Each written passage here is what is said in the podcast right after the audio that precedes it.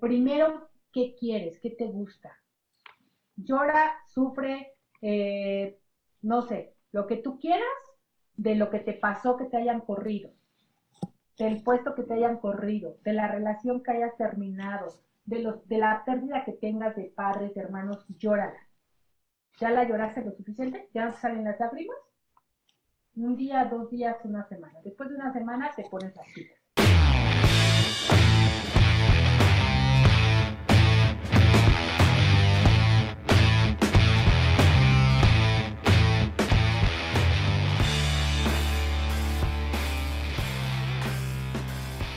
Querido escucha, yo soy Fabián Martínez y bienvenido al podcast Generando Líderes, el podcast en donde tenemos estas importantes conversaciones, estas charlas con personas que están llevando su vida al siguiente nivel, que están haciendo que las cosas sucedan. Es así como queremos ayudarte, dándote ese empujón para que acciones tus ideas y logres todos tus proyectos. En esta ocasión tenemos como invitada a una gran coaching del alma, terapeuta, empresaria, locutora de radio, ella es Angélica Mayen de profesión contadora pública, lo que fue un gran paso en su carrera profesional. Seis años de conducir el programa de radio México en tu vida, que al día de hoy se transmite por Radio México Internacional, emisora virtual del Instituto Mexicano de la Radio. Directora de Reactivación Energética Angélica Mayen, con 14 años de experiencia, impartiendo terapias de Reiki, reactivación y sanación energética, numerología, angeloterapias, entre muchas, muchas otras terapias que ella aplica dentro de este ámbito para apoyar y ayudar a las personas a sanar. Querido escucha, este episodio es para ti si estás trabajando en algo que no te llena o si estás atravesando una etapa complicada en tu vida profesional o personal o simplemente estás llevando a cabo un proyecto y que tienes esa incertidumbre de qué pasará. En esta charla hablamos de todo lo que está detrás de sus industrias. Nos habla de encontrarle todo lo positivo a todo lo que nos ocurre en la vida. Te aseguro que este es un episodio diferente. Este episodio está lleno de paz, sanación y certeza. Querido escucha, es un episodio un poco largo, pero que cada palabra vale la pena escuchar. Te recomiendo que te quedes al final de este episodio, que abras mente y corazón para recibir cada una de sus palabras. Y bueno, no te quito más el tiempo y te dejo con esta charla con Angélica Mayor. Aquí vamos.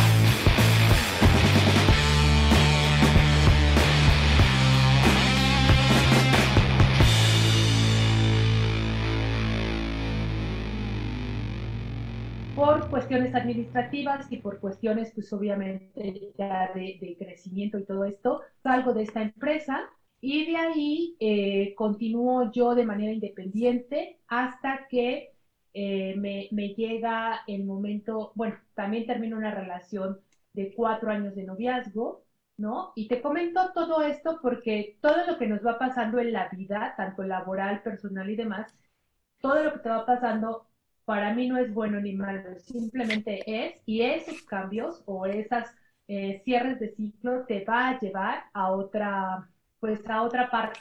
Y esa parte a donde me llevó ahora, eh, cuando terminé esto, fue a conocer el Colegio Mexicano Soy Reiki Riojo, del cual soy egresada, y ahí estudié eh, la parte holística, la parte de Reiki, la parte de la sanación, ¿sí? Y me enamoré de ello me enamoré de ello y la idea en todo esto también era eh, ayudar a mi papá. Uno a veces empieza por toda esta parte de la sanación que no me desligo porque estaba dentro del grupo médico, eh, pero por la parte de oftalmo. Eh, ayudar a mi papá porque mi papá tenía artritis degenerativa en columna, es decir, toda la columna la tenía volteada, entonces pues eran dolores inmensos. Y por eso me llevo a estudiar lo que era Reiki o lo que era sanación a través de la, de la, de la imposición de manos, a meterme a un mundo que de verdad te lo digo, Fabián, no conocía, que era el mundo holístico. Entonces me enamora y me meto ahí de Y esto fue aproximadamente en el 2008, 2009, ¿no? A finales del 2008, principios del 2009. De ahí me enamoro y decido colgar ya en el 2010 toda la parte administrativa, contable, de formación profesional que tuve y dedicarme completamente y al 100% a toda la parte holística. Y después, en el 2012, me hacen una entrevista así como la tuya, pero de manera presencial en el Instituto Mexicano de la Radio, en el IMER, sobre toda la parte holística, y ahí conozco en el programa que me entrevistaron en aquel entonces, se llama Salud y Armonía, bueno, se llamaba porque ya no está, Salud y Armonía, y lo conducía Gilberto Barcelata. Entonces, eh, Gilberto y yo, bueno, Gilberto me, me invita a colaborar con él porque hay una buena química, entonces me invita a colaborar con él y trabajo con él dos años este, en la parte de radio. Para el 2014, el Instituto Mexicano de la Radio, me, eh, gracias al, al, licenciado Carlos Lara, me, me invita a hacer mi propio programa, ¿no? Me dio potencial yo no sabía de comunicación, yo no estudié nada, ¿no? Wow, perfectísimo.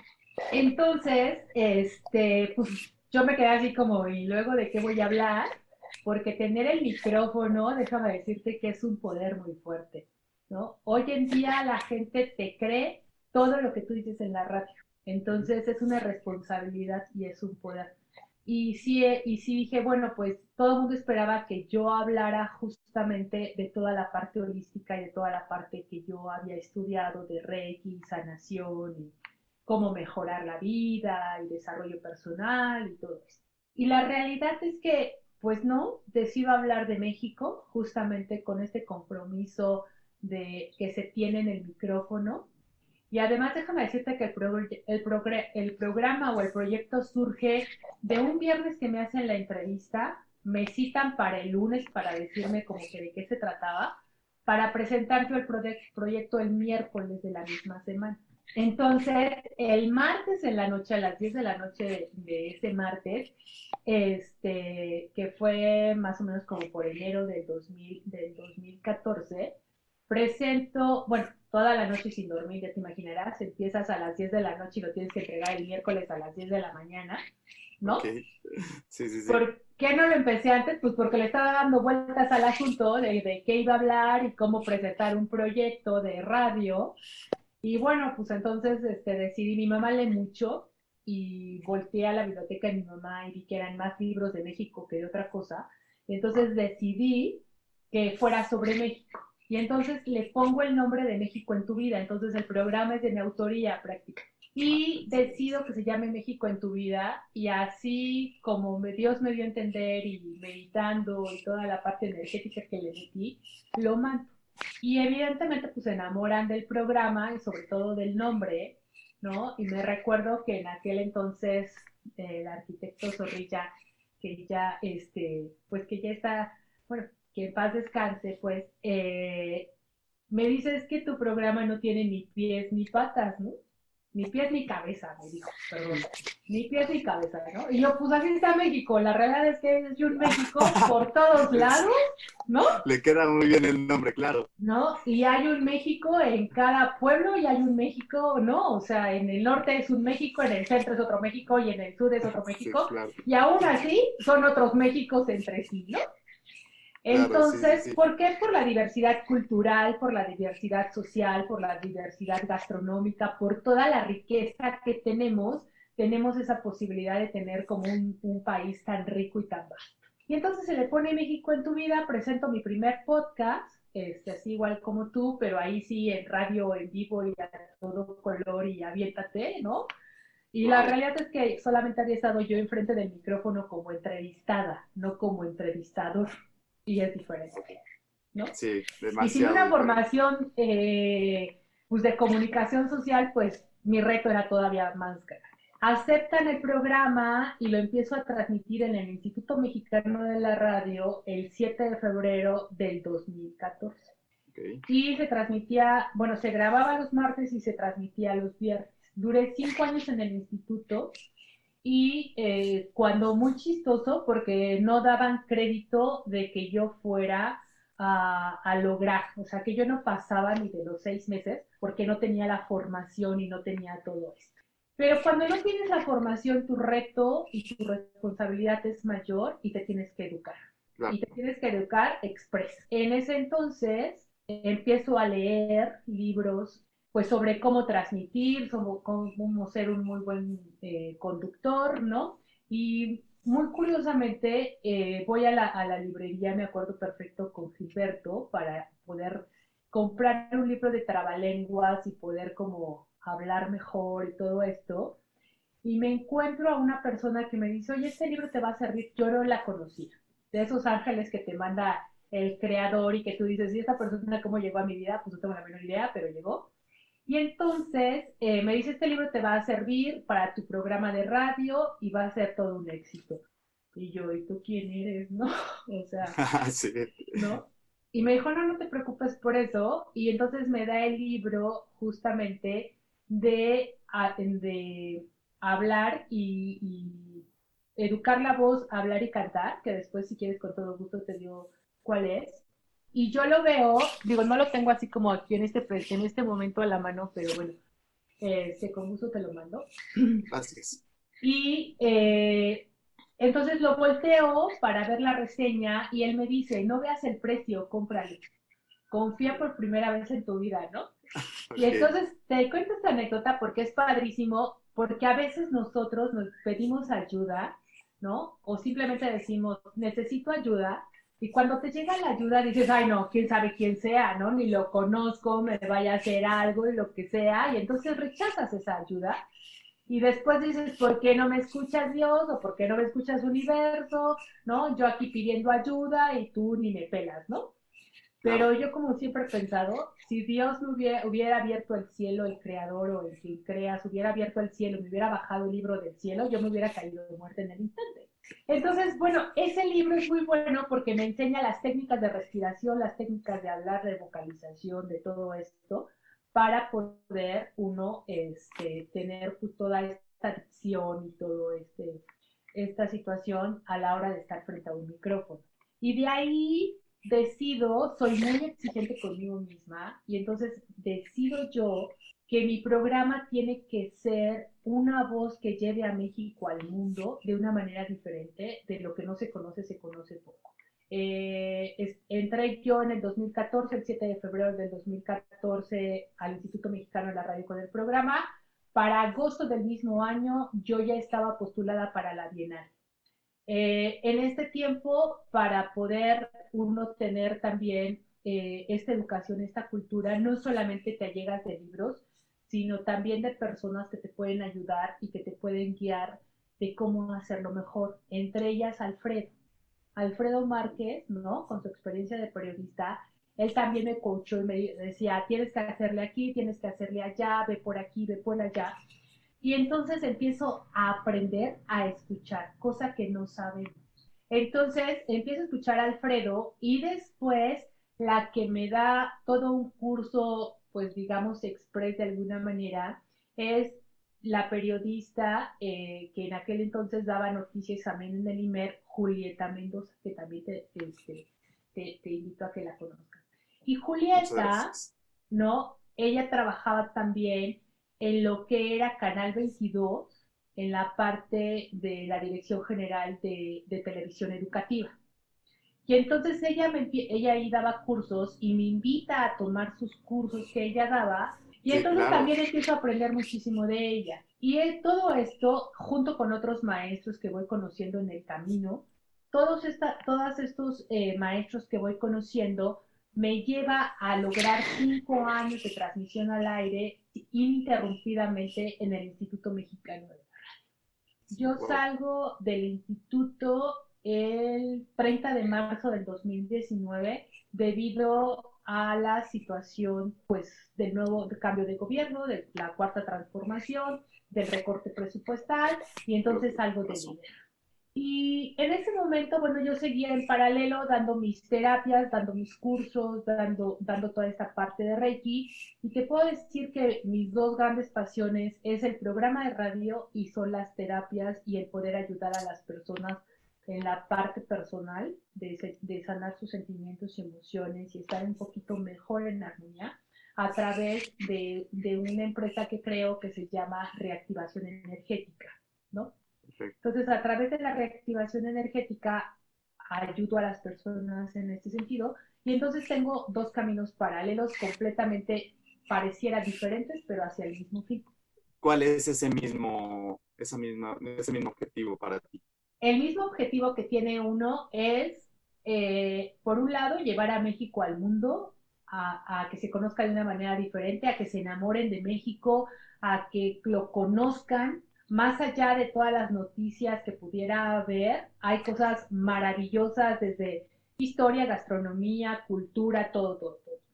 Y de la misma manera es el mismo objetivo a nivel personal, porque si tú te enamoras de ti mismo y te conoces, pues evidentemente vas a ser un México mejor. Ok. ¿No? Está Entonces eso, sí, sí. va como de la mano, va como de la mano porque los mexicanos no solamente somos la, la gastronomía o somos la cultura, la historia, somos las personas, las personas somos las que lo hacemos. ¿no? Entonces, si tú te conoces y eres una persona más alegre, una persona que está más en armonía, una persona que ya sanó sus sentimientos y sus emo emociones, o las acepta, porque también hay que aceptar nuestro lado oscuro, pues vas a hacerte un México un México mejor. Cuando tú ofrezcas una comida, por ejemplo, una persona que se dedica a la gastronomía, pues va a dar una excelente comida. De hecho, ya hay una mexicana que ganó un premio, no me recuerdo su nombre, que hace yoga antes de cocinar. Entonces ganó un premio internacional porque sus platillos son buenísimos. Porque cuando tú cocinas con amor, con armonía, con alegría y demás, pues también estás ofreciendo eso a, a tu comensal. Y lo mismo pasa si escribes un libro, lo mismo pasa si pintas, ¿no? Hay otro, otro pintor también eh, que, me, que medita antes de pintar y después de meditar, pinta y bueno, pues salen cuadros maravillosos, ¿no? Entonces, va de la mano, o sea, yo creo que todo va de la mano. Sí, creo que es la, la, importancia, como tú dijiste ahorita, de aprender y de hacer las cosas. Tú bien lo mencionaste ahorita, ¿no? Hay gente que lo hace con amor, hay gente que ama, le apasiona lo que hace, como tú nos comentaste ahorita, ¿no?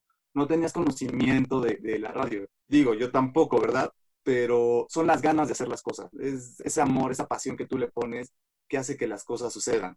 Y eso tú lo llevas mediante la meditación. Sí, exactamente. De hecho, México en tu vida surge en mi centro de meditación. O sea, a las 10 de la noche me puse a meditar, me puse a, a, serenarme, a tranquilizarme para que yo pudiera a través de esta mente calmada, tranquila y en armonía, poder sacar un producto que le pudiera ayudar a todos los demás, como fue México en tu vida. Y hoy por hoy llevamos seis años. Después de que termino yo con, eh, bueno, que se termina en el IMER, yo decidí que a lo mejor ya era momento de cerrar México en tu vida y que dedicarme a otra cosa, pasar la página en blanco y, y listo, ¿no? Sin embargo, okay. mis radioescuchas, me tengo yo una página en, en Facebook y, y, Twitter, Instagram y así, y me escribían y me decían, por favor, no lo dejes, no nos dejes sin contenido, no nos dejes claro, sin claro. información. Y pues decido lanzarlo pues ahora sí que, que, empíricamente haciéndolo por FaceTime, antes, bueno, pues sí existía Zoom, pero pues yo ni estaba relacionada con, la, con esto de los webinars ni nada por el estilo, y dije, bueno, pues lo mejor es Facebook y pues se acabó el asunto y ya, ¿no? Y así sí, claro. lo hice casi un año, ¿sabes? Un año me la reventé así. Utilizaba yo mi centro de meditación, lo acondicioné como estudio una parte, y entonces pues ahí eran como las dos cosas a la vez. Y también okay. a mí lo que me sorprendió fue todo el apoyo el cual les agradezco a todos mis invitados durante todo ese año y a mis radioescuchas, porque me quedé gratamente sorprendida de cómo gente de nivel, ¿no? Eh, de nivel a nivel directivo, a nivel, a nivel corporativo, así, me accedieran a darme una entrevista en un programa que había salido y que estaba por Facebook y que quién sabe quién nos iba a escuchar como Dios me daba a entender de producirlo y como Dios, porque en ese momento yo era la productora, la conductora, la que sacaba todo. Sí. Y lo seguí, ¿no? Y ella me, me puso a la mano a muchos de sus colegas, el, el, el maestro también, eh, Chávez, Moreno Chávez, también fue uno de mis, de mis protagonistas en esta carrera, ¿no? Todo su apoyo y todo su cariño de decir, órale, no me importa, el punto es darle y el punto es llegar a los mexicanos, y así lleguemos a uno. Yo decía, híjole, ya no tengo toda la infraestructura del INER, pero bueno, pues vamos para adelante, ¿no? Y es justamente de lo que hablábamos hace ratito, de cómo a veces te caes o a veces cómo termina algo, ¿no? Un lugar en el que te encontrabas con todo el confort y el universo te saca de ahí de alguna forma o por alguna situación para ver si es cierto que qué tanto quieres tú continuar o no. Después de ahí de este año, eh, y bueno, y también dos personas que me colaboraron fue Víctor Lucía, que también eh, un, un, muy buen amigo mío, que además es gastrónomo, nada que ver con la radio ni nada, y que me decía, órale, yo te ayudo, ¿dónde hay que picarle? Pues aquí, oye, no tengo dinero para pagarte, no me importa, yo te echo la mano, ¿no? Y la otra después de Víctor, porque Víctor ya consigue una gerencia en un restaurante y pues ya no podía estarle picando al botón, eh, entra conmigo a hacer su servicio social, Acuarela Argüello, y entonces Acuarela también, ella sí estudiaba un poco de comunicación, y entonces este, me dice, bueno, pues órale, yo le pico y vemos y ahí estuvimos. Y esto llega a su final en eh, febrero del 2020. y en febrero del 2020 sí, apenas este año, y en febrero del 2020 me acerco con Antonio Basbar, ¿no? A escuchar radio. Y entonces yo con Antonio le dije, a ver, Antonio, pues traigo estas cartas credenciales, seis años de Limer, le explico todo el asunto, pues dame chance de transmitirlo aquí en tu, radio, en tu radiodifusora, ¿no? Me dijo, le vas, empiezas mañana, y yo, ok, consíguete invitado, ¿no? O sea, como que todo esto ha sido de, de, y te lo cuento esto porque a veces nosotros en la vida se nos presentan las oportunidades inmediatas, es decir, vas, oye, hay esto, sí, ¿para cuándo? Para dentro de una hora, no, y, a veces ponemos estos pretextos de decir, no, espérate, no estoy listo, no estoy preparado, no tengo las cosas, bueno, pues, ahí cuando me avises, ahí me dices, ¿no? Porque otro ya lo va a tomar.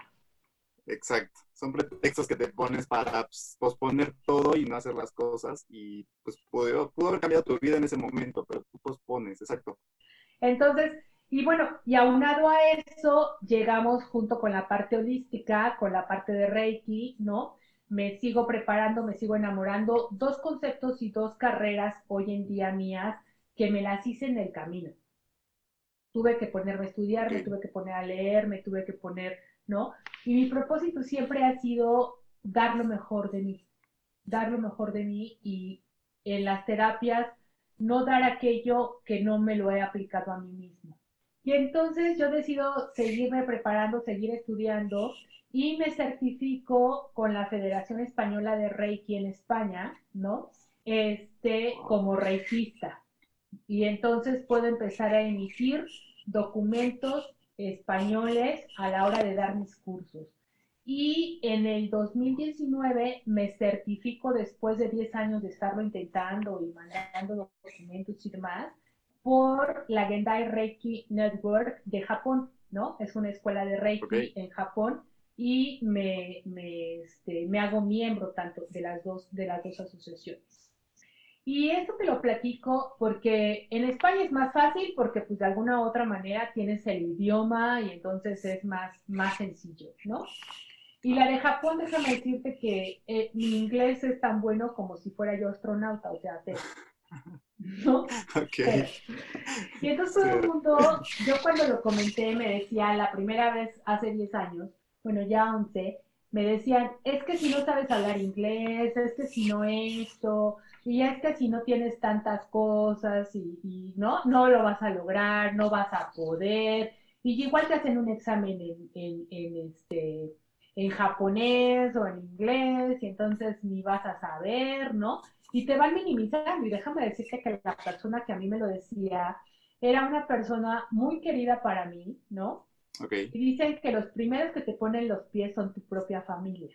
Eso okay. Él no era mi familia, él en aquel entonces pues era, era mi novio, ¿no? Y entonces me limitaba, me limitaba, me limitaba, me, me, limitaba. Yo decía, no, pero ¿por qué me limita? Hasta que entendí que a veces la gente te limita porque ellos no quieren que seas tú más, o porque ellos, tú vas a tener eso que él no puede, o no, o él ya lo tiene, y finalmente, en diciembre del 2019 me llega mi certificado de miembro activo. Y con todo orgullo te puedo decir que soy la segunda mexicana, porque solamente somos dos, dentro de esta asociación reconocidos por ellos, ¿no? Wow. Entonces, pues hoy en día, gracias. Y entonces hoy en día, esto sobre todo sobre tu programa es, no te des por vencido. Hazte oídos sordos de la gente que te dice que no puedes. Hazte oídos sordos de la gente que, que dice que no vas a llegar. Algo que es muy importante es no estar cantando qué vamos a hacer. Okay. Esta vez en el 2019 yo empecé el trámite otra vez en julio del 2019, me la callé. No dije nada, nada.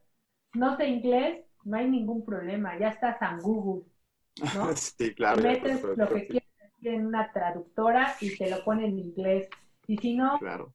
como me lo dijo Julieta, este, la, la, la, la ahora, eh, bueno, pues ahora es parte del, de- del consejo de la Geta en Reiki Network, me dijo, mándamelo en español y yo lo traduzco. Entonces se lo mandaba en español y ella lo traducía, ¿no? Entonces, realmente nuestra limitante está acá en la cabeza, ¿no? Y cuando tú dices, va, no sé inglés, no sé japonés, no importa, ¿sí? Ya hay mecanismos por internet que te pueden hacer toda una magia y hay gente que te apoya del otro lado del mundo y que te dice vas para adelante. Entonces, hoy en día estoy certificada tanto por Japón como por España y eso está padrísimo. Y está padrísimo. Y eso me lleva a algo, que es rodearte de las personas indicadas. Así como hay gente mala que te dice cosas malas y te limita a hacer las cosas, creo que también hay personas buenas que te ayudan, que te alientan a hacer la- las cosas mejor, ¿no? Que te ayudan a llevar las cosas a cabo. ¿Tú cómo te rodeas de esas personas indicadas? ¿O te llegan? Una es abrirte, abrirte como yo te lo decía, escuchar a las personas que quieren algo bueno para ti y tener la diserción de decir, porque también esta persona me decía, porque te amo, te digo que no lo hagas, es que no quiero que te des ese frentazo, ¿no? Hombre, en nombre del Sí, amor claro. perjudicamos muchas veces, ¿no? Entonces, es sí. a ver, yo a dónde quiero llegar y hacia dónde voy. Yo quiero obtener esto. De verdad, muchísimas gracias por el, por el apoyo, pero yo voy a continuar. Y entonces, ¿cómo te vas rodeando? Tú te vas rodeando y va llegando la gente, como te digo, en este caso Alfredo, Julieta, la persona que ni conocía y que llegó a la librería y que te están aportando algo. Yo creo que uno tiene que estar primeramente abierto Segundo, empezar a buscar información. Las personas normalmente cuando tú empiezas a buscar información, te empieza a llegar o te empiezan a recomendar. No sabes por qué, ni has dicho nada, pero hay alguien que llega y te dice, oye, te recomiendo este libro, oye, te recomiendo esto, ¿no? Oye, te recomiendo, por ejemplo, como yo te dije hace rato, te recomiendo personas con todo gusto y con todo el amor del mundo para que tu programa crezca. Entonces, tú estás abierto, va, ¿no? Si tú agarras y dices, Fabián, por ejemplo, dices, no, muchas gracias, yo tengo algunos ahí, ya, gracias, no necesito, ya te cerraste, ya te bloqueaste. Entonces, ¿cómo me llego de las personas? Una es estando en concordancia, en concordancia con la naturaleza, con el cosmos, con el universo. Cuando uno empieza a meditar y meditar, lo puedes hacer nada más respirando profundamente y exhalando, ¿no? No necesitas horas de meditación ni nada, sino centrarte nada más en tu respiración. Te- empiezas a estar tranquilo y en armonía. De la misma manera que te allegas de personas negativas, de la misma manera te puedes allegar de personas positivas. Dicen que lo igual atrae a lo igual. Si tú estás todo el tiempo molesto, enojado, en el no se puede, qué pereza, que no sé qué, te va a llegar gente igualita, igualita. Está buenísimo eso, porque muchas veces nos pasa y dices, "Sí, ¿por qué? O sea, me cae mal. Pues el que, ¿cómo dicen? Pues algo de tener que se parece a ti, ¿no? Así es. Entonces, uno atrae lo semejante. Entonces, si tú te quieres ya llegar de personas, a ver, si tú tienes esa sonrisa tan linda que tienes ahorita y sonríes a todo y estás contento y demás, la gente que está de malas, lo más que te va a llegar a decir, ¿y tú por qué estás contento? ¿Que no ves que hay pandemia? ¿Y tú por qué estás feliz? ¿Que Sí. no ves que la situación económica? ¿Tú no ves cuántas millones de personas se han muerto? Ta, ta, ta, ta, ta, ta, ¿no? Si tú te volteas y dices, sí, Sí. reconozco que hay eso, pero yo no tengo por qué estar en eso. Yo prefiero llevarles Claro. alegría y demás. Pero hay gente que llega a minarte de esa manera. Por eso te digo que muchas veces la gente que está a nuestro alrededor primaria, como son nuestros padres, hermanos, amigos y demás, son los que no, no, les gusta verte contento. Y cuando ya logran que tú te enojes, cuando ya logran que tú te molestes, cuando ya logran que estés de malas, ya se van ellos porque ya lo lograron. Entonces uno es el que tiene que permear. Hay gente que ahorita con la pandemia, como tú bien decías, no se permite estar feliz porque no encaja dentro de la sociedad del por qué va a estar feliz. Y mucha gente está así, sí, mucha gente está de, este, ya no tengo dinero, porque, o ya no tengo mi puesto alto que tenía en esta, en esta empresa, entonces ya no soy nadie, ¿no? Ellos mismos se bajan, ellos mismos se rebajan. Claro, aquí el punto de eso es porque nosotros le damos un beneficio a todo lo externo mi caso personal. A mí me despiden de, del grupo oftalmológico en el 2008, ¿no? Y sí me bajoneé, sí dije, sí, pues después de tantos años, ¿no? O sea, es un número más uno en una empresa, vi mis horarios extras, ¿no? O sea, tu horario era de las 9 a las 6, pues llegas a las 6 de la mañana, porque yo, yo hacía lo de las córneas, o a las 7 de la mañana, ¿no? O llegas a las 10 de la mañana, pero te vas hasta las 11, 12 de la noche pensando que te van a poner estrellitas, ¿no? Ahí es una falta de respeto hacia, hacia ti mismo, la verdad. Y de repente llegan recortes como los que están llegando ahorita, ¿no? Y dicen, pero si yo di tanto a esta empresa, pero si yo hice tanto, ¿cómo es posible? No sé qué. Mija, nadie es indispensable. Eres un número más, pásale por la derecha, a la empresa ya no le conviene, pasan, lo que sigue. Hay recortes, la empresa tiene que hacer recortes, tiene que reestructurar. La empresa siempre va a ver para sí misma. Entonces, tú lo que tienes que entender, y en mi caso, que a mí me despidieron en el 2008, a finales del 2008, si lloré, si la grité, si la pataleé, si dije, si me decepcioné, lo que quieras. Empiezo a buscar otra cosa y en este caso me cae el que yo asista a un curso de Reiki en el Colegio Mexicano Soy Reiki Riojo. ¿Quién me inscribió? No lo sé, lo cual le agradezco profundamente a quien lo haya hecho. Este, asisto y empiezo a trabajar en mí primero, a tener mi armonía, a darme cuenta que ese trabajo que estaba maravillosamente hermoso no era todo en la vida. A veces a uno el universo te manda señales de decir, ya muévete, ya aquí tienes mucho tiempo, muévete, ya tienes que salir de ahí. No sales, pues te sacan de la peor manera, ¿no? Hay señales, lo que pasa es que uno no las quiere ver a veces. Este, y ya era la segunda vez que me pasaba, porque la primera fue cuando yo trabajé para la UNAM, ¿no? Uno de mis primeros trabajos fue en la UNAM. Y entonces también salgo de la UNAM y entonces también le lloro a la UNAM y entonces este, híjole, las prestaciones, las vacaciones, todo el confort que tienes de, de, tener tu propio sueldo, que alguien se preocupe por pagarte y no por generar tú. Entonces, todo eso en el 2008, pues se me vuelve otra vez a acumular el asunto. Y en el 2009, cuando empiezo yo a estudiar, en enero más o menos del 2009, cuando empiezo a estudiar, pues empiezo a enamorarme y empiezo a entender que cuando que todo cambio es para algo mejor. Cuando te quitan algo, es para algo mejor. Y que la felicidad y todo está dentro de ti. Que no puedes poner ni darle el poder de tu felicidad, de tu paz, de tu armonía, ni a la pareja, ni al amigo, ni a los padres, ni al trabajo, ni a la mascota, ¿no? Porque se muere la mascota, se muere el dueño. Este, se mueren los padres y ya también todo el mundo se quiere ir para allá. ¿No? Te corren de un trabajo y te, bueno, se te cae el mundo, ¿no? Eh, la pareja te divorcias y, o se muere y también, este, no, estás, estás con él? Eh, eh, ajá, estás mal, ¿no? Estás, o mucha gente aguanta una relación o, o, un trabajo, mucha gente aguanta eso porque le da miedo el cambio. Pero la mala noticia que yo les tengo a todos los que nos ven es que el cambio es constante, solo que hoy con la pandemia se hizo más rápido. Sí, todo vino a potencializar esta pandemia. Los cambios son constantes, lo que pasa es que no queremos verlos, Fabián, no queremos ver estos cambios, ¿no? Y hoy con la pandemia, pues el que no, los que no sabíamos hablar, eh, entrar a estas plataformas de webinar, pues tuviste que aprender, ni modo, no hay de otra. Y ahí con videos o leyendo o a prueba y error o lo que fuese. O conversaciones en donde le pusiste el micrófono, grabaste todo y el micrófono estaba apagado y no se escuchó nada. Exacto, sí, este, sí. Pues así es como, como vamos, ¿no? Y te puedo decir que yo, ¿a qué va todo esto?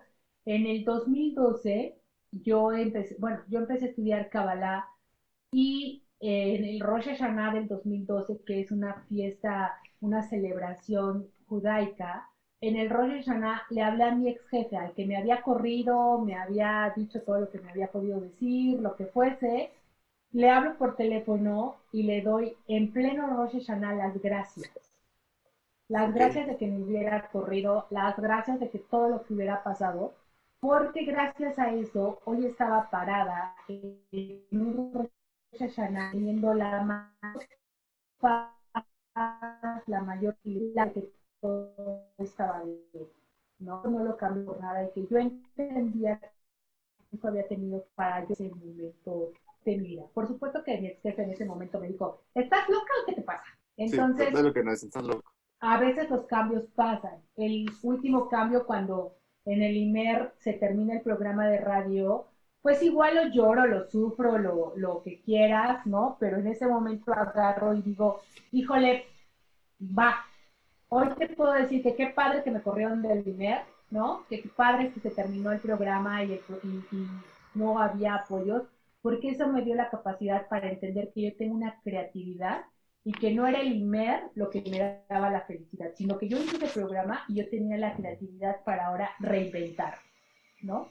Entonces, te lo puedo decir, hoy doy terapias en línea, mis talleres en línea, entonces hoy puedo llegar a más personas, hoy me pueden ver desde España, África y donde sea, y antes pues nada más estaba en mi colonia, por decir algo. O sea, como tú dices, esto vino a potencializar, esto vino a, a que, pues sí, estemos en modo creativo, ¿no? y si no estamos en modo creativo, pues bueno, ya estamos en un problema.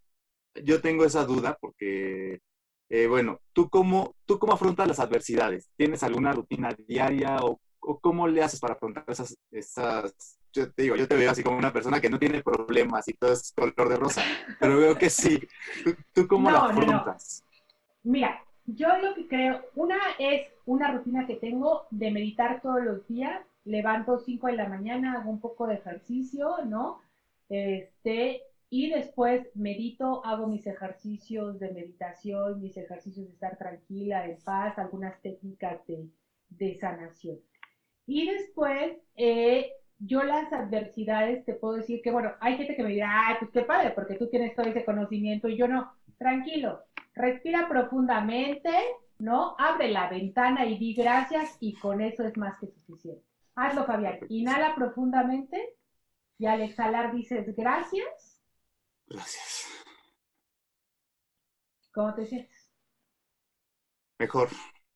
Mejor, de verdad es que sí. Cambia.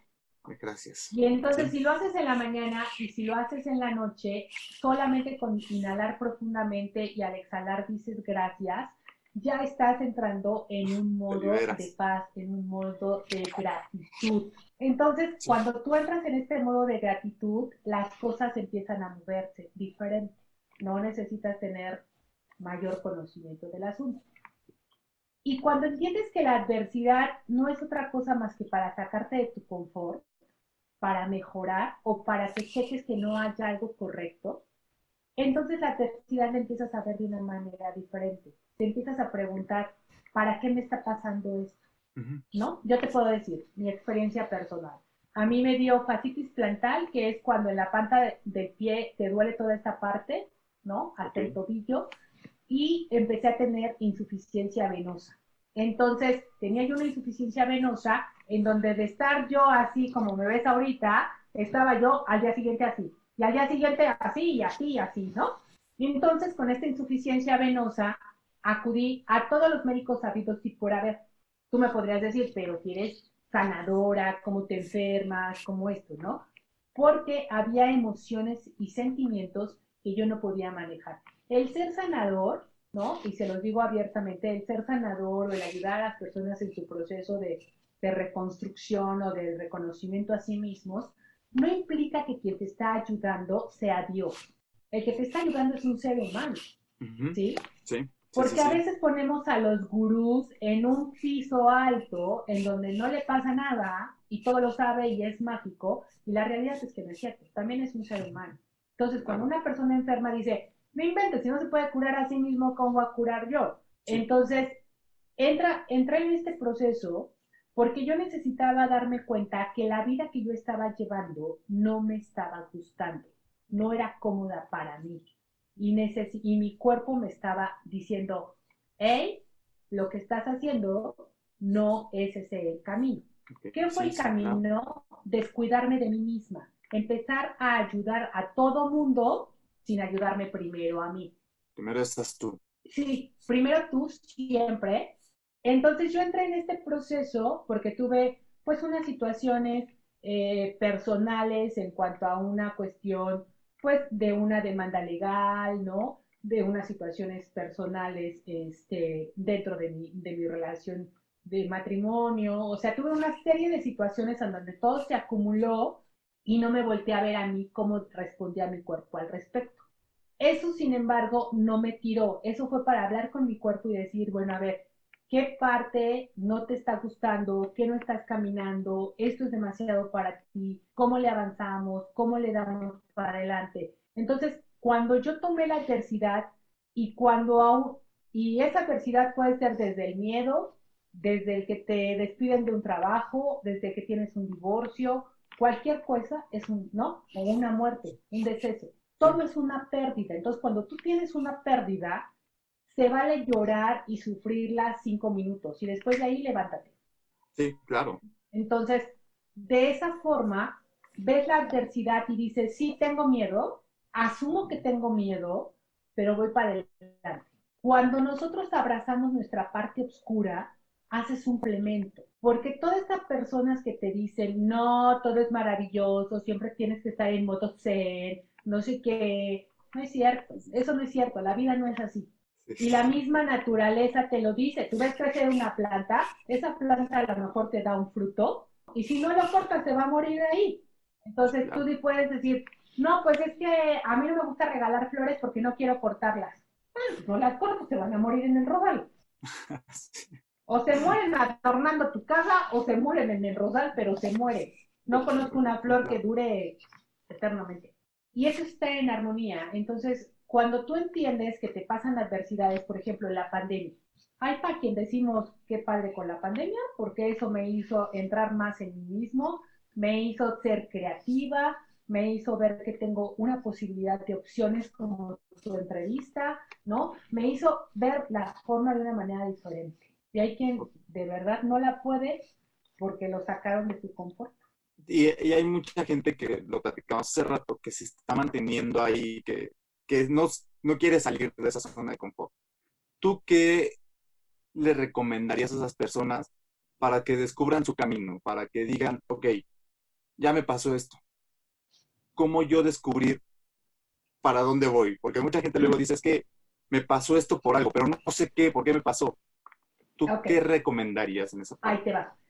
Eh, regresando a mi ejemplo de lo que a mí me ocurrió en el 2018, y después de visitar a 50 médicos y después de que me, me querían operar y ponerme una válvula en el tobillo para poder yo eh, tener una mejor irrigación sanguínea, en ese momento yo agarré y dije, ¿de verdad te vas a operar?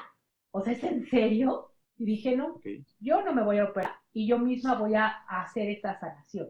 Y entonces me puse a hablar con mi cuerpo y empecé a darme cuenta y ver qué era lo que mi cuerpo me estaba diciendo oye, andas muy ajetreada, bájale cinco rayitas y descansa, ¿no? Porque a veces no nos damos el chance de descansar. Entonces empecé a hablar con mi cuerpo, empecé a buscar ayuda. Algunos colegas terapeutas me empezaron a ayudar y me empezaron a, decir este, por dónde era, empecé a meditar más, empecé a centrarme y entonces sané. Fui yo al médico y me decía el médico, no es posible que ya no tengas la fascitis plantal y no es posible que no tengas la insuficiencia venosa. Eso no se quita. Eres la única que ha tomado ese medicamento que me dio. porque obviamente seguí las instrucciones médicas del medicamento y todo el asunto, que también es algo importante. A veces nos sentimos tantito bien y ya no terminamos el tratamiento. No, seguí todas las instrucciones y el médico me decía, haciendo exámenes y estudios, me decía, no es posible que ya no tengas nada. Y yo dije, pues seré una entre un millón. Todo lo que nos pasa tiene una causa emocional. Ahora, como tú dices, y de hecho les recomiendo un diccionario de John Martel que se llama el eh, Diccionario de las, de las Enfermedades, ¿no? Las causas reales de las enfermedades, en donde ahí viene la gran mayoría de las enfermedades y te dice cuál es la causa emocional y qué podrías hacer al respecto. ¿Qué pasa cuando tú dices, sí necesito hacer un cambio y no sé para dónde? Vuelvo a lo mismo. Respira profundamente, inhala en tres tiempos, exhala en tres tiempos, tranquilízate y ve qué te gusta. Ve qué quieres hacer. Ve hacia dónde vas. Por ejemplo, Hoy todo el mundo te vende todo. Sí, Hay a quien sí le funciona estar vendiendo toda esta parte de la sanidad. Este, sí le funciona vender cubrebocas, gel, ta, ta, ta, ta, ta, ta, ta, ta, ta, y tienen un nicho y resulta que, no sé, eran empleados y hoy se dedican a vender eso y le va muy bien. Pero hay otro que lo está vendiendo y no vende nada. Ok. ¿Por qué crees tú? No sé, me imagino que por la vibra. No, sé. Más allá de la vibra, puede tener la mejor actitud del mundo, pero no le gustan las ventas, no sabe ni cómo ofrecer el producto. No le gusta. Bueno, pues a lo mejor esa persona debería dedicarse a otra cosa. Oye, pero es que a qué otra cosa me puedo dedicar. ¿Qué te gusta? Todos vendemos. Tú estás vendiendo tu programa, ¿no? Todos vendemos. Todos vendemos un servicio, nos vendemos a nosotros mismos. Todos tenemos o vendemos un tangible pero ¿qué te gusta hacer? ¿Te gusta pintar? Ponte a pintar y vende tus cuadros. Ya te despidieron de tu trabajo, eh, no sé, ya tienes una pérdida de la que sea. ¿Qué es lo que tú quieres?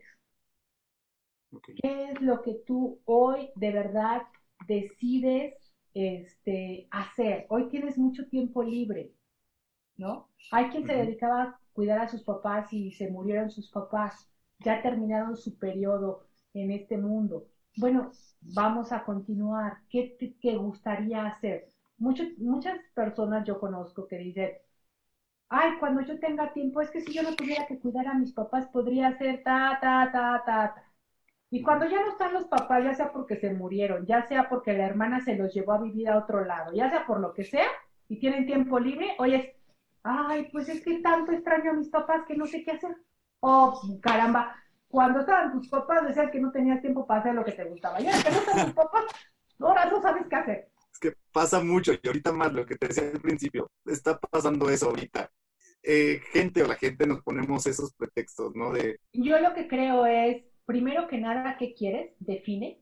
Después de eso, eh, lo que tienes que hacer, por ejemplo, si quieres trabajo, ¿no? Pon una T o la inicial de lo que quieres, ¿no? Una relación amorosa, pues pon amor o pones la inicial. Y después alrededor pones cómo lo quieres. Por ejemplo, vámonos por lo que todo el mundo ahorita quiere, trabajo o dinero, ¿ok? ¿Cómo lo quieres? ¿El trabajo lo quieres 24 horas? ¿El trabajo lo quieres en qué horario? Pon un horario, ¿sí? Si lo quieres con prestaciones, si es que quieres trabajar para una empresa o si es que quieres poner tu propio negocio, si es que tú quieres trabajar para una empresa, bueno, pues pon todas las cosas que tú quieres, ¿no? Horario laboral, prestaciones. ¿Qué limitante viene ahí primeramente al pensamiento? Ay, ¿cómo que si la situación está bien complicada, ¿dónde voy a conseguir trabajo? ¿No? No, no, no. A ver, quítate todos esos afiches que están ahí metidos por las noticias. Deja de escuchar noticias. Y tú céntrate, quiero trabajo. ¿Qué tipo de trabajo? ¿Qué quieres hacer? Cualquier cosa, ¿de verdad? Órale, ahí está para limpiar baños. Ay, no, ¿cómo crees tú? Hiciste cualquier cosa. Sí. ¿No? Sí, sí, sí, sí, real, 100% real. Entonces, define qué tipo de trabajo quieres, en qué horario, qué actividades quieres hacer dentro de ese trabajo. ¿Lo quieres cerca de tu casa? ¿Lo quieres lejos de tu casa? ¿Cómo lo quieres? No importa dónde sea, ándale tú, te mandan a Acapulco. No, como crees, mi familia, bueno, tú dijiste donde sea. ¿Lo quieres cerca? No, como cerca, todo el mundo, al rato ahí mi familia va a estar viendo a qué hora salgo, a qué hora centro, mi esposa, no, qué bueno, pues entonces, ¿a dónde lo quieres? Es que quiero viajar, ¿no? Pero me dan miedo los aviones, bueno, entonces, pues irás en burro, pues. A veces pedimos, Fabián, por pedir. Claro. Cuando tú te centras, por ejemplo, te lo voy a poner para tu, para tu programa de Generando Líderes, ¿qué quieres? ¿A dónde quieres llegar? ¿Cómo quieres influir en las personas? ¿No? ¿A qué personas? ¿A cualquiera? No lo sé. ¿Sí me entiendes? ¿Cuál es tu objetivo? Entonces, ¿quiénes te acompañan? También hay una parte de quienes te acompañan. A lo mejor en este caso, tu productor o quien esté ahorita grabando, lo que sea, ¿no? O tu familia. ¿Quién quieres? O tu pareja, no lo sé. ¿Qué quieres? ¿Quiénes quieres que te acompañen? ¿Cómo te ves? ¿Cómo te visualizas? ¿No? ¿Te visualizas con un, con un, con un premio? Como, los, como el mejor generador de influencers de, de, podcast. Entonces, ah, pues sabes qué? que yo me dedico a esto y ya decidí que me voy a dedicar, no sé, este, a vender tortillas. ¿Qué tipo de tortillas vas a hacer? ¿Con qué maíz? ¿Quién va a ser tu productor? ¿No? o sea, lo vas a hacer a mano, las vas a, vas a entregar a domicilio, ¿cómo le vas a hacer? Entonces, cuando tú empiezas a generar todo lo que quieres alrededor, ¿no? Y empiezas a vibrar en eso, si yo te dijera, Fabián, fíjate que te acabo de, eh, que yo creo que tu programa debería de ser parte de la Bienal de podcast. Digo, no sé si exista, pero suponga. Pero, sí, sí, ¿Cómo te, ya te emocionaste? Claro. ¿No? Ya pusiste una sonrisota, ya te empezó a vibrar el cuerpo. Cuando tú tienes esas emociones de ya lo estoy logrando, te empieza a manifestar lo que tú quieres. Otro ejemplo, las personas me dicen, es que sabes que Angélica, yo quiero una relación de pareja, o sea, quieres ser amante, ¿no? ¿Cómo crees? Pues estás pidiendo pareja, pareja vienen dos. Más bien tú quieres una relación amorosa. No, espérate, yo no quiero compromiso. Ah, no, bueno, entonces tú no quieres compromiso, tú quieres andar con lo que sea. Yo no quiero responsabilidades. Bueno, pues entonces no busques una relación de pareja, no busques una, busca una relación de pareja y no busques una relación amorosa. Cuando no quieres responsabilidades, es que siempre me llegan casados o casadas o que ya tienen una relación o mamitis. Entonces que no te quieres responsabilizar, no quieres tener una responsabilidad, pues te va a llegar todo para que no tengas una responsabilidad. Sí, como dices, no sabemos pedir. De repente nada, como tú bien lo dijiste, pedimos por pedir, pero no le ponemos esas especificaciones a las cosas. Y cuando llega, porque llegan, pero así no lo pedí. Entonces ahí es cuando dices, bueno, pues ya, eh, no lo quiero. Quiero ahora sí lo... Y empiezas a pedir, a pedir, a pedir. Y hay veces que nos llega, pero siento yo que de la mejor forma. Hay veces que llegan esas cosas, no como las queremos, pero de mejor o peor forma. Pero aún así hay que aprovechar esas, esas, cosas, esas cosas que pedimos. No es que lleguen de la mejor o de la peor forma, sino que el gran error que tenemos nosotros es decirle al universo, al creador, cómo lo quiere.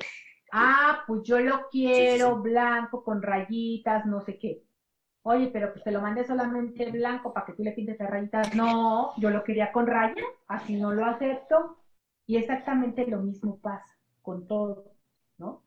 Entonces, Hoy en día, si nosotros no nos preparamos cuando nosotros pedimos y no tenemos todas estas cositas alrededor de lo que queremos, cuando nos llega, no sabemos qué hacer con eso. Entonces hay que prepararnos, hay que ver quién nos va a acompañar en este proyecto.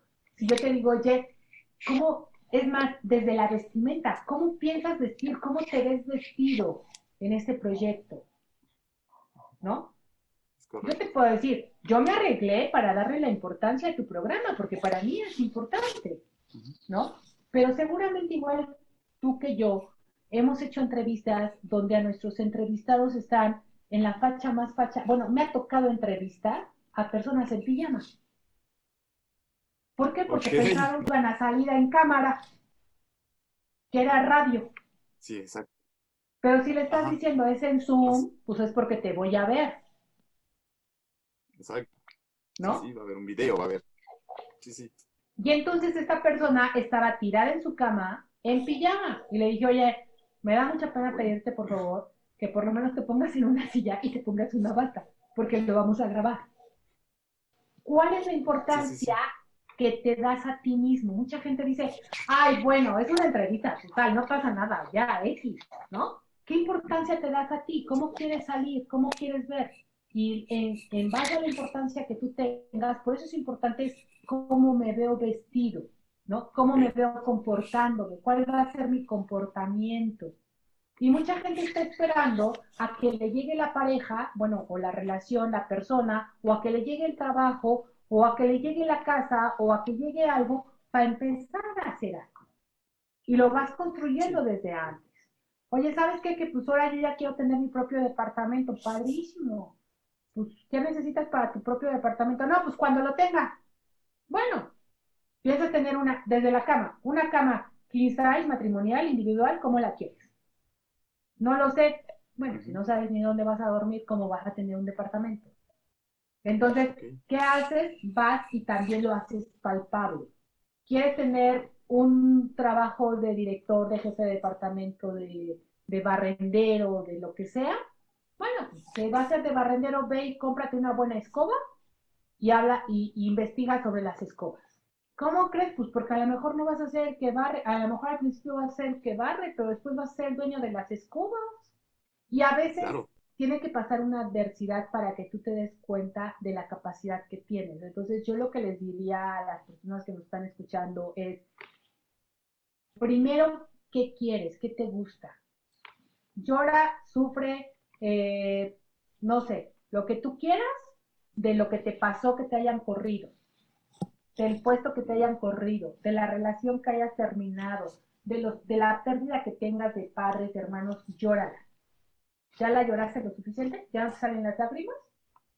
Un día, dos días, una semana. Después de una semana te pones las pilas. Y ahora sí, ¿para dónde voy? ¿No sabes para dónde ir? Perfecto. Un buen ejercicio que yo les recomiendo es arregla tus cajones de tu closet. Saca lo que ya no has usado tíralo o regálalo, alguien más lo utilizará. Arregla los cajones y en el momento en que empiezas a arreglar cajones, en ese momento te empiezan a llegar las ideas. De hecho, hay un libro que se llama Primero haz tu cama, ¿no? En donde te dice, primero haz tu cama porque después de ahí va a dar un paso para lo siguiente que tengas que hacer. Ordena tus cajones. Al ordenar tus cajones, te ordena las ideas al barrer y trapear y todo esto, cuando tú estás barriendo, estás barriendo tus impurezas, estás barriendo tus defectos, barriendo todo eso que no necesitas. ¿sí? Cuando trapeas, estás limpiando tu propio cuerpo, tu propia alma. ¿Cómo crees? Sí, tiene una relación con otra. Y si no, empiecen a investigar un poco sobre los monjes tibetanos o budistas, ¿no? Te va limpiando porque estás teniendo un momento de concentración contigo. Perfectísimo. Y ahorita que dijiste del libro, ¿tú qué, qué recomendarías o tú qué consumes de lectura, de audios? Mira, eh, gracias a mi madre que lee aproximadamente un libro a la semana o, dos libros eh, a la quincena o así, sale muchísimo, tengo el hábito de la lectura. Este hábito, y aún cuando no tengas el hábito de la lectura, hazte el hábito de la lectura. ¿Qué libros consumo? Los que me alimentan el alma. Muy difícilmente yo te veo una noticia. Si tú me preguntas en qué número de muertos va a nivel mundial de la pandemia, no tengo la menor idea. Porque todas esas lecturas que no te alimentan el alma y que todo el mundo me dice, pero es que tienes que estar informado, te baja la vibración.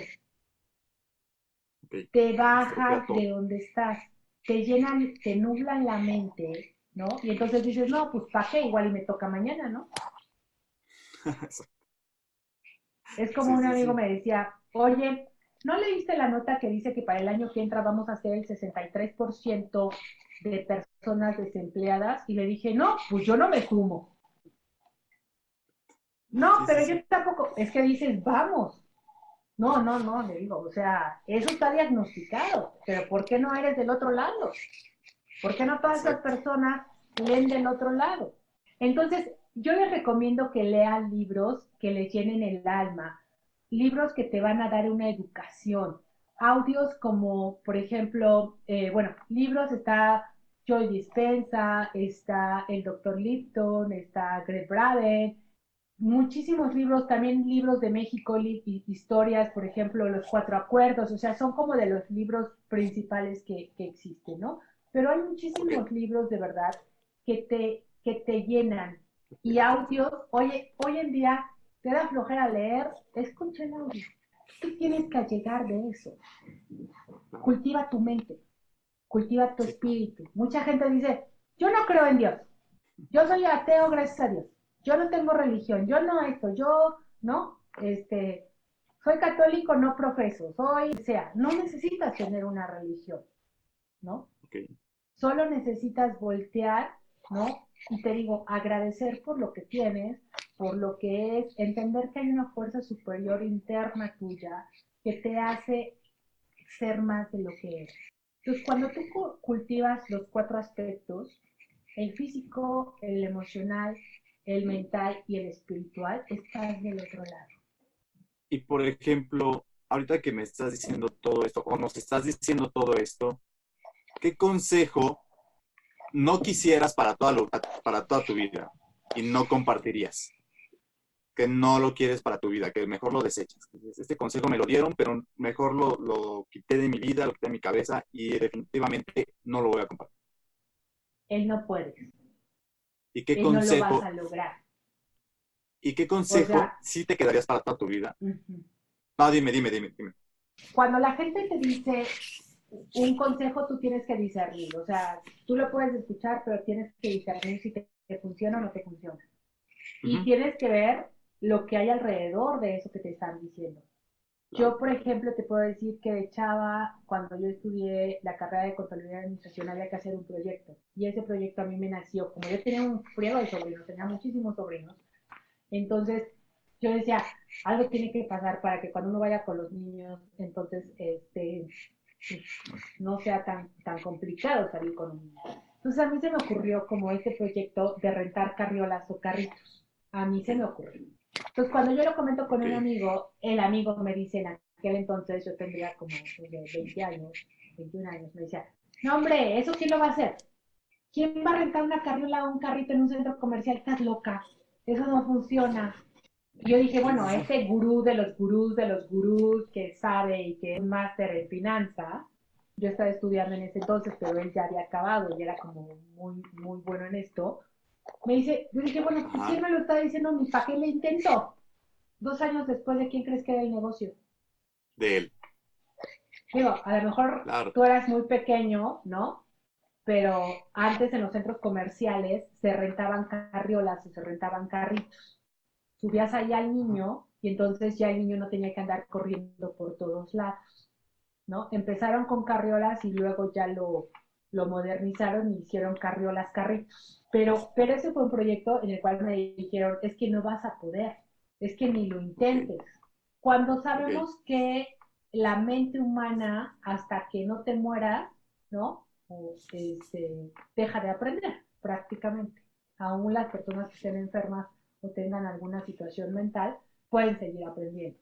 ¿Y con qué eh, eh, consejo yo me quedaría con el siempre haz todo lo que puedas para lograr lo que quieres lícitamente. Perfecto. Siempre dale la oportunidad de la duda, ¿no? A aquello que piensas que no lo puedes lograr. Porque desafortunadamente los latinos tenemos una cultura de abandono, una cultura de los cinco minutos antes de que terminen las cosas, abandonamos. No terminamos la tesis de la carrera porque ¿qué vamos a hacer después si la terminamos? tenemos miedo a triunfar. Yo lo que te diría es, da tu mejor esfuerzo para lograr eso que quieres y si no lo logras como lo estás haciendo, busca las 149 alternativas que hay para así lograr. Y esta, esta pregunta que ya como para ir cerrando, de todos estos ámbitos, de todo, sé que digo, vas a tener muchas experiencias, tanto en el ámbito de la radio, tanto en el ámbito de, lo del Reiki y todas las terapias, pero esa experiencia que más te ha marcado, esa experiencia que dices, gracias a esto ha cambiado mi vida, gracias a esto, no sé, mi vida fue un giro de 360 grados. Esa experiencia que más tienes marcada. Mira, una experiencia de las que tengo más marcadas en la radio fue el haber hecho la entrevista a la fábrica de vestuario y uniformes de la Armada de México. El yo haber llamado para que me, para que me dieran la entrevista el 2 de septiembre del 2014, todo, nadie, el, las mismas autoridades del IMER me decían, no, hombre, ¿qué te van a dar eso? Si fulanito ha tratado y no le dan, ¿a ti cómo? Yo dije, pues con la pena, entonces empecé a hablar, hablar, hablar, hablar. Y de un lado me mandaban al otro y de un lado me mandaban al otro dentro del ejército, hasta que finalmente logré la entrevista. Cuando yo llego al IMER y les digo, eh, bueno, pues ya me llegó el comunicado de que sí me entrega la entrevista y en aquel entonces el director de producción me dijo, sí te llegó la carta, que la tienes mañana. Era lunes, la tienes mañana martes. Le dije, perfecto, entonces, bueno, pues ya se movilizó todo, la misma productora en aquel entonces me decía, ¿cómo crees? No tengo nada, estoy en mi casa, tarará, le dije, pues yo no sé, mañana nos vemos, ¿no?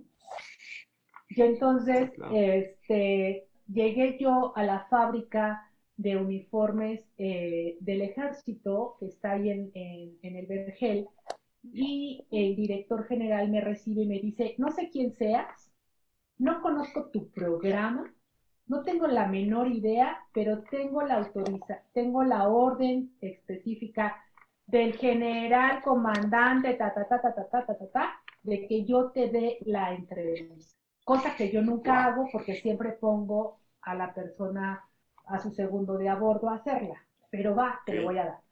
Entonces, me da la entrevista de cómo se hacen, porque ese era mi objetivo, de cómo se hacen las banderas monumentales en México ¿Por qué cuando veas ondeando una bandera mexicana, ¿no? Sientes ese vibro mexicano y ese orgullo, ¿no? En donde la veas. No hay mexicanos, yo creo, que vean una bandera ondeando este, y pues no se sienta en esa vibra. Entonces me da todo el recorrido de todo el proceso, desde cómo hacen la tela, el teñido, todo esto, hasta cómo el escudo nacional de las banderas monumentales se pinta a mano.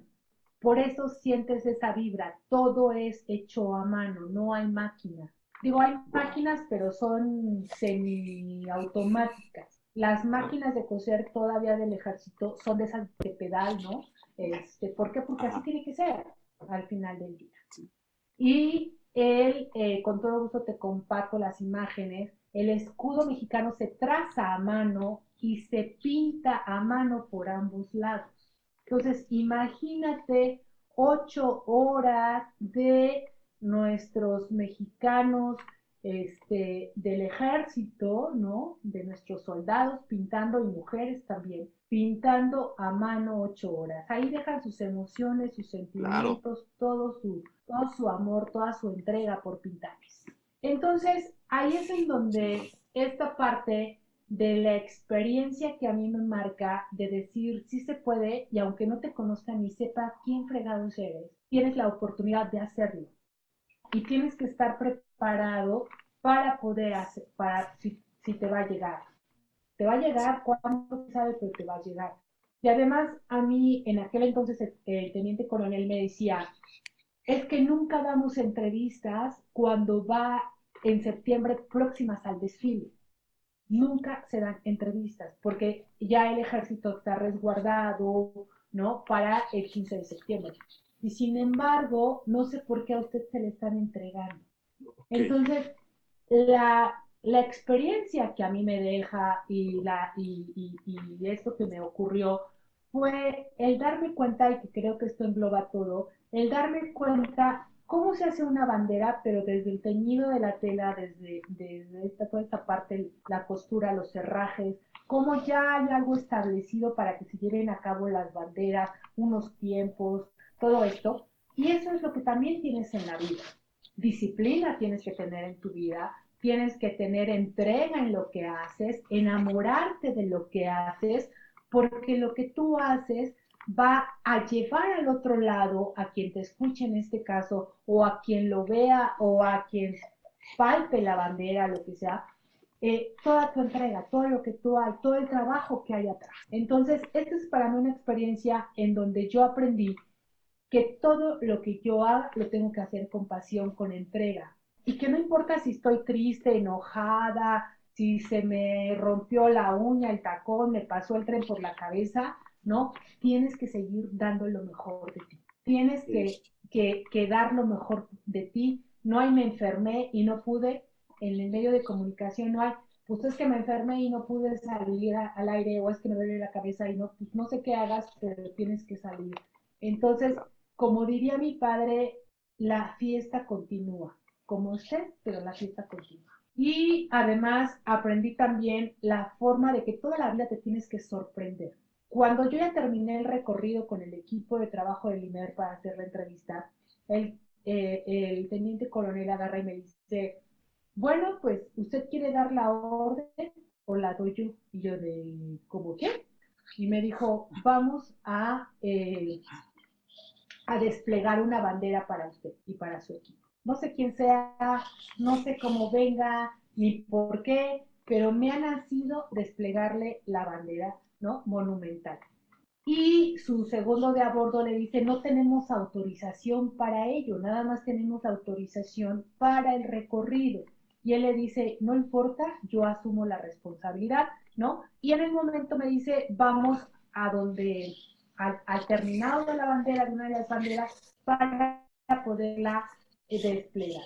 Entonces me dice, este, pues ya fuimos, y me dice, da la orden usted o la doy yo, y le dije, ¿cómo ¿Qué? Ahí sí no estaba preparada, ahí sí me agarró en desbalance, y me dice, para que le dé la orden a 100 soldados para desplegar la bandera.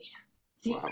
Entonces decido que pues que la diera porque yo ni cómo dar una orden, ¿no? Sí, sí, sí, sí. Entonces él decide y me dice, y le voy a poner un montacargas para que lo vea desde arriba. Y muy impresionante cuando él da la orden de que, de que lleguen los 100 elementos del ejército a desplegar la bandera, y da la orden y oyes el, ¿no? De 100 personas, eh, y la gran mayoría mujeres.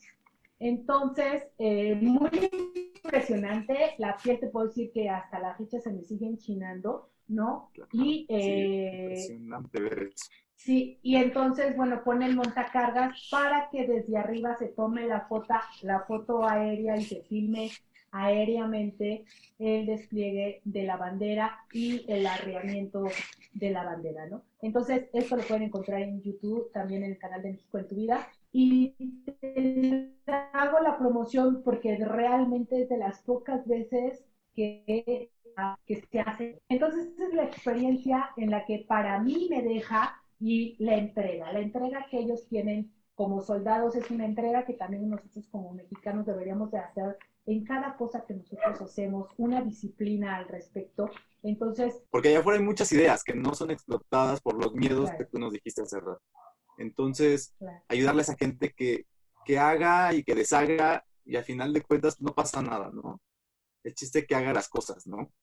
Yo te voy a decir una cosa, quítate la palabra no pasa nada. Este, y en el no pasa nada sí pasa, porque si tú pones un microscopio está pasando algo, siempre, siempre pasa algo.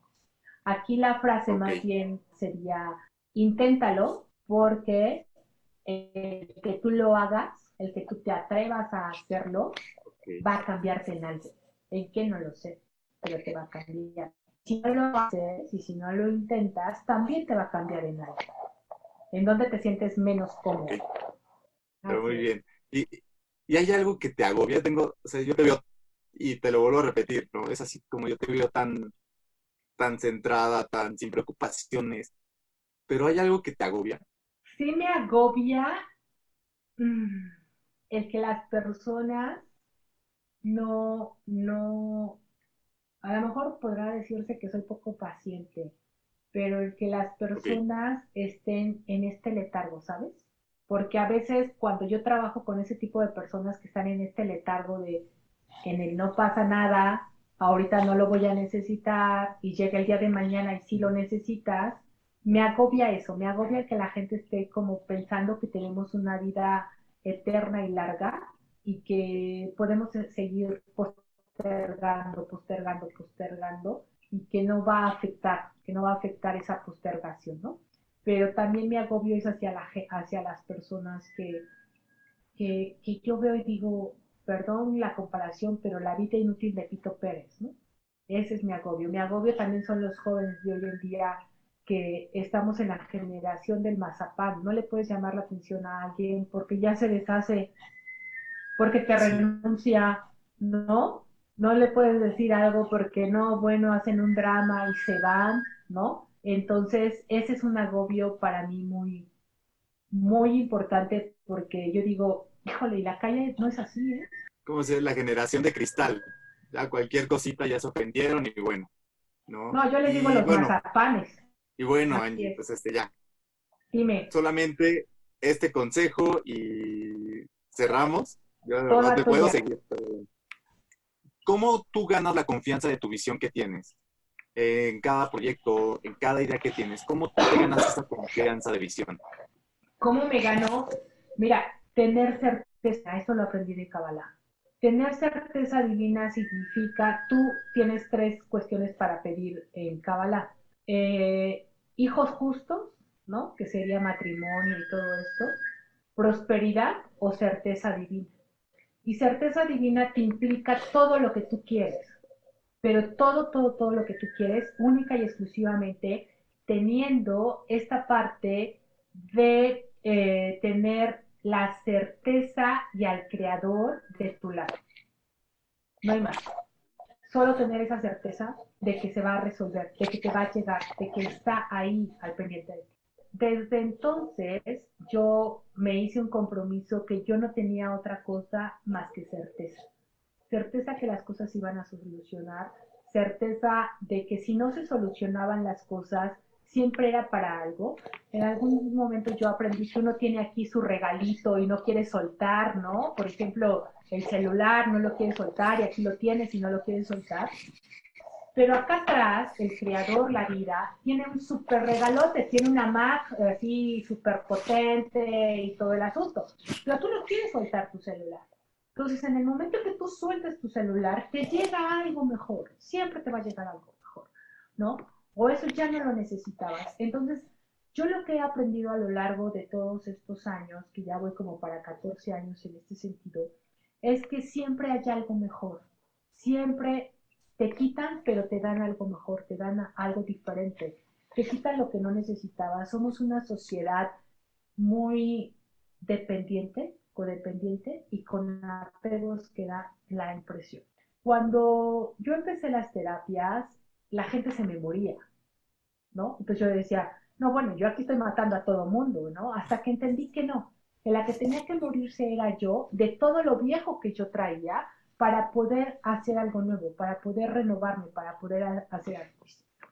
Entonces, cuando se muere Angélica, ¿no? La material, cuando se muere Angélica, la que a todo le ponía pues, un precio, cuando se muere Angélica, la que, la que tenía su visión en el trabajo, la que tenía su visión en el dinero, la familia, la relación y tal, cuando se muere Angélica y se encuentra Angélica, la que es hoy, no me queda de otra más que tener esa certeza de que todo es posible, ¿no?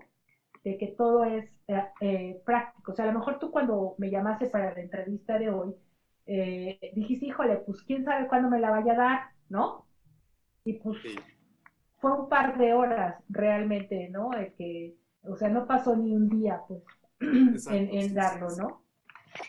Entonces, cuando tú empiezas a creer en eso, cuando tú empiezas a creer en ti, cuando tú empiezas a decir, va, o sea, suelto, me libero, ¿no? Yo eh, te digo, con toda esta parte de las muertes de que yo vi como pacientes y que vi como familia, por más que me he acercado a un ataúd, no veo que se lleven la casa, el coche, el dinero, la relación, la pareja, los, no se llevan a nadie, ni siquiera la ropa que traes, ¿no? Entonces, fue cuando dices, va suelto. Y ahorita en época de pandemia, tu proyecto es a 15 días, porque no sabes si a uno le va a dar pandemia y entonces si la libras, pues ya la hiciste, pero si no la libras, pues también ya la hiciste, la verdad. entonces, esta confianza, esta seguridad que yo tengo para hacer un proyecto, para, para darle para adelante, no es otra más que decir, tengo de dos, lo intento y logro lo que quiero, y si lo fracaso, pues no importa, por lo menos puedo decir, ¿sabes qué? Aprendí a cómo no hacerlo. Y con esto quiero decirte una, una anécdota, ¿no? De Tomás Alba Edison. Tomás Alba Edison, inventor del foco, ¿no? De la bombilla en específico, le pregunta una vez a una periodista, oiga, tantos focos para crear esa bombilla, ¿no? Miles de intentos para crear esa bombilla, ¿no? Ha fracasado usted. Y Tomás Alba Edison eh, muy sabiamente le contesta, no son fracasos, es la manera de cómo no hacer una bombilla. Yo tenía que intentar esas mil veces, ¿no? Para saber cómo no hacer la bombilla. Cada fracaso, entrecomillado, es un intento que te dice cómo no hacerlo y qué es lo que tienes que hacer mejor. Entonces me quiero imaginar que él ponía un cable y no le funcionaba, tenía que quitar ese otro cable, hacer otro foco, otra bombilla, poner como él decía, no le funcionaba hasta que le funcionó. Y hoy por hoy, digo, yo no sé si la bombilla ya se apagó, pero 100 años duró la bombilla que Tomás Alba Edison hizo prendida. Cuando tú ves esas adversidades, cuando tú ves esos llamados fracasos como nuevos intentos, ¿no? Para hacerlo mejor, ya no fue fracaso, ya fue como no, la manera de no, de cómo no hacerlo, ¿no? Entonces, de esa manera vas teniendo toda esta certeza de, que las cosas pueden salir y vas teniendo esa seguridad, vas teniendo pisar con pie de plomo, ¿no? Es como cuando te vas a meter a una alberca, primero metes el pie para ver si está fría o está caliente. Si está congelada, pues ya decides si te metes o no. Eh, si está caliente, pues también decides si te metes o no. Pero aún así cuando está fría, te metes y sientes un frío de la fregada. Pero empiezas a nadar, empiezas a moverte y ya se te empieza tu cuerpo a tener la temperatura adecuada para la alberca y entonces ya no la sientes fría. Y cuando llega una persona y te dice, oiga, ¿está fría la alberca? ¿Está fría el agua? No, está rica. Ah, bueno, y se mete por punk. Hijo, no manches, está súper fría, ¿no? ¿Sí? Pero porque ese ya confió en ti que tú estás adentro. Y así es la vida. Y así es la vida. Eh, el universo no, no permite bromas. Cuando uno está bromeando, pues el universo se confunde y dice, ¿qué es lo que quiere? Pues vamos a mandarle eso y entonces resulta, no, es que eso no quería una broma, no, pues ya te amolaste, ya pediste eso, ¿no? Entonces, no, no, el universo no conoce de bromas, ¿no? El universo no conoce de, ay, solamente lo estaba diciendo por decir. El universo no conoce de bromas. La palabra tiene una vibración y yo ahí el libro que te recomendaría, ya que hace rato me pediste libros de recomendación, es Tu palabra, tu varita mágica de Florence Scovel en donde habla justamente, es muy rápido, es un libro que no tiene más allá de 60 páginas, es un libro muy rápido, pero que habla de cómo tu palabra influye en todo lo que haces. Si bien es cierto que hay adversidades en la vida porque las tiene que haber, ¿no? Este mundo mágico feliz no existe. Tiene que haber esas adversidades para que nosotros podamos crecer y podamos avanzar y podamos seguir adelante, no hay de otra. Y entre este mundo mágico de la adversidad es el que si tú veniste a aprender la paciencia, ¿tú qué crees que tiene que pasarte? La impaciencia. ¿Qué te van a poner para que aprendas la paciencia al vecino molón con la música a todo volumen? Cuando tú dejes de irle a reclamar, inhales profundamente, exhales el y, y aceptes que existe ese ruido y que lo que veniste fue a aprender la paciencia, de repente dejas de escuchar el ruido. Pero entre más te pelees y más impaciente seas, menos aprendes la paciencia. Las personas venimos a aprender y esta vida es eso. O sea, veniste a ser feliz, pero para ser feliz y saber qué es la felicidad, tú tienes que aprender lo que es la infelicidad. cuando nosotros tenemos esto, las cosas empiezan a cambiar de una manera diferente, radicalmente. Yo ahí te voy a recomendar otro libro que se llama Sobrenatural de Joe Dispenza, que habla justamente de esto, ¿no? Ok. Es un muy buen libro, lo hay en audio, lo hay en PDF y lo hay físico. Entonces, cuando tú entiendes, ¿no? Que vienes a aprender, las cosas cambian y tu sistema de, de, ver la vida cambia.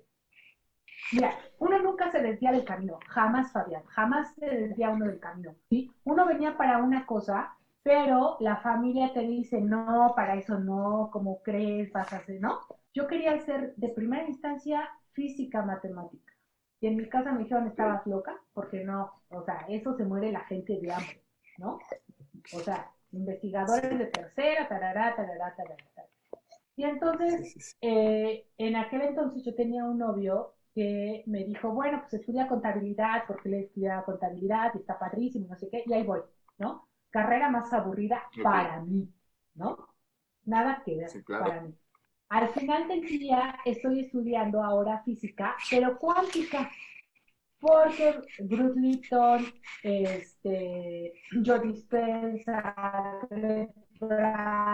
que es a las personas con las que he aprendido bastante, hablan de física cuántica, ¿no? Entonces, al final del día, sigo mi camino, de una manera diferente, pero estoy siguiendo mi camino.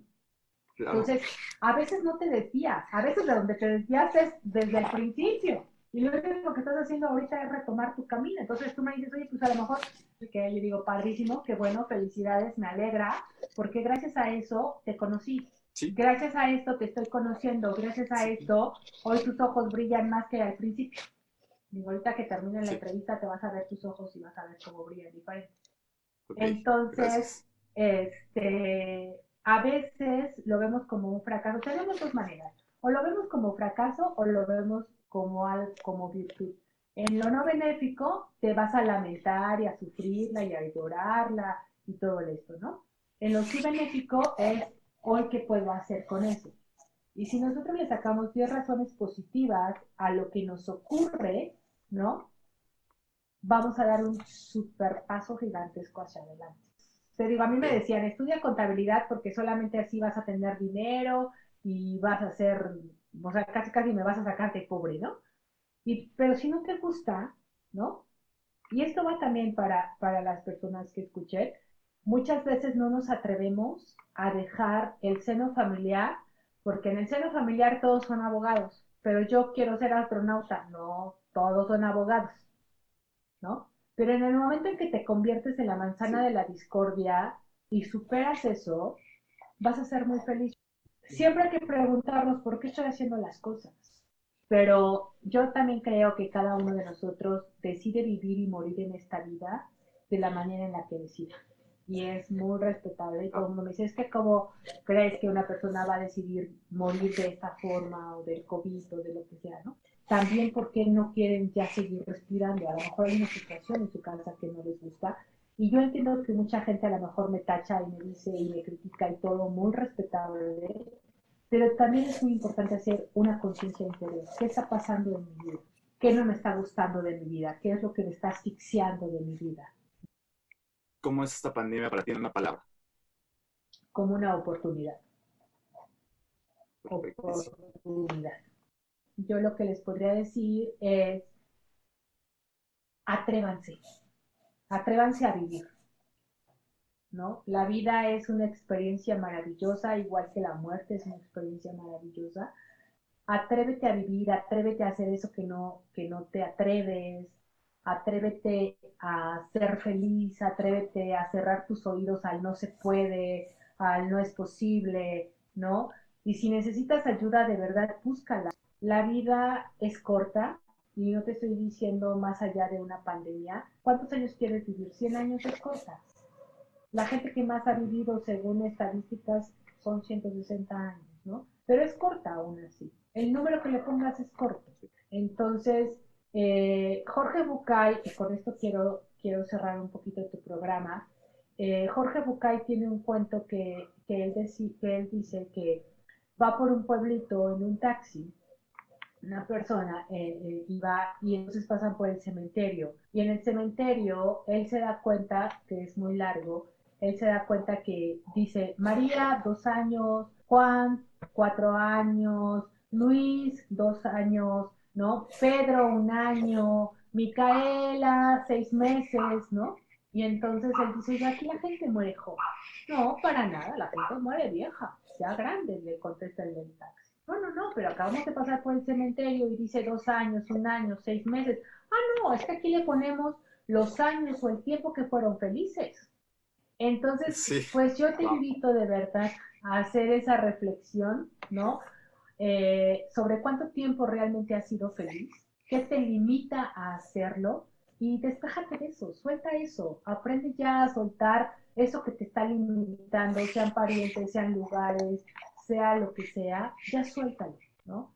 Porque es muy triste ver gente que, que está muerta en vida, ¿no? Que está muerta en vida y yo creo que está peor estar muerto en vida que, que morir ya físicamente, ¿no? Entonces, yo te invito, oportunidades siempre hay.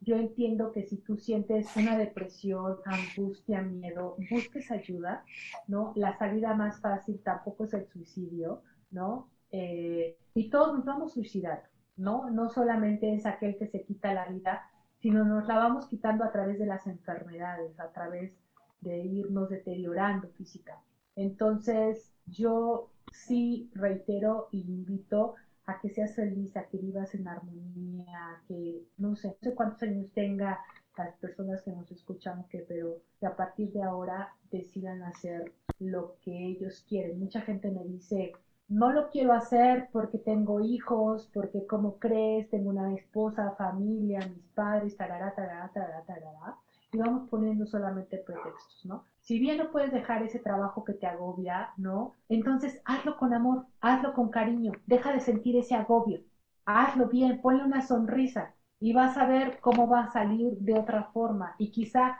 se termine ese trabajo en ese momento y sale otro muchísimo mejor, pero si la vida la estás sufriendo, ¿no? Híjole, sí tienes un grave problema porque ¿cuántos años te quedan de ese sufrimiento y cómo va a terminar tu organismo de ese sufrimiento? Entonces, pues es lo que yo te quería decir.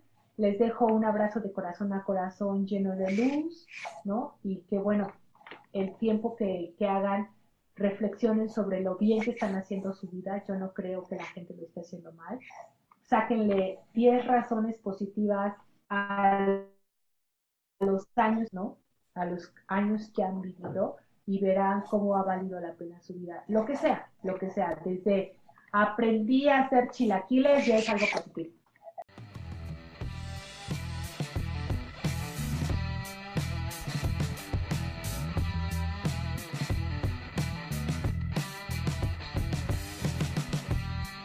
Querido escucha, hasta aquí mi episodio con Angélica Mayen Espero que lo hayas disfrutado tanto como yo y apliques todo lo que nos recomiendo. Recuerda compartir este episodio con alguien que lo pueda necesitar. Todas las referencias de sus páginas, de mis páginas, estarán en la descripción. Recuerda dejarnos tus comentarios si te gustó o no te gustó. Y bueno, sin más por el momento, yo soy Fabián Martínez. Este es el podcast Generando Líderes. Nos escuchamos la siguiente semana con un episodio más. Chao.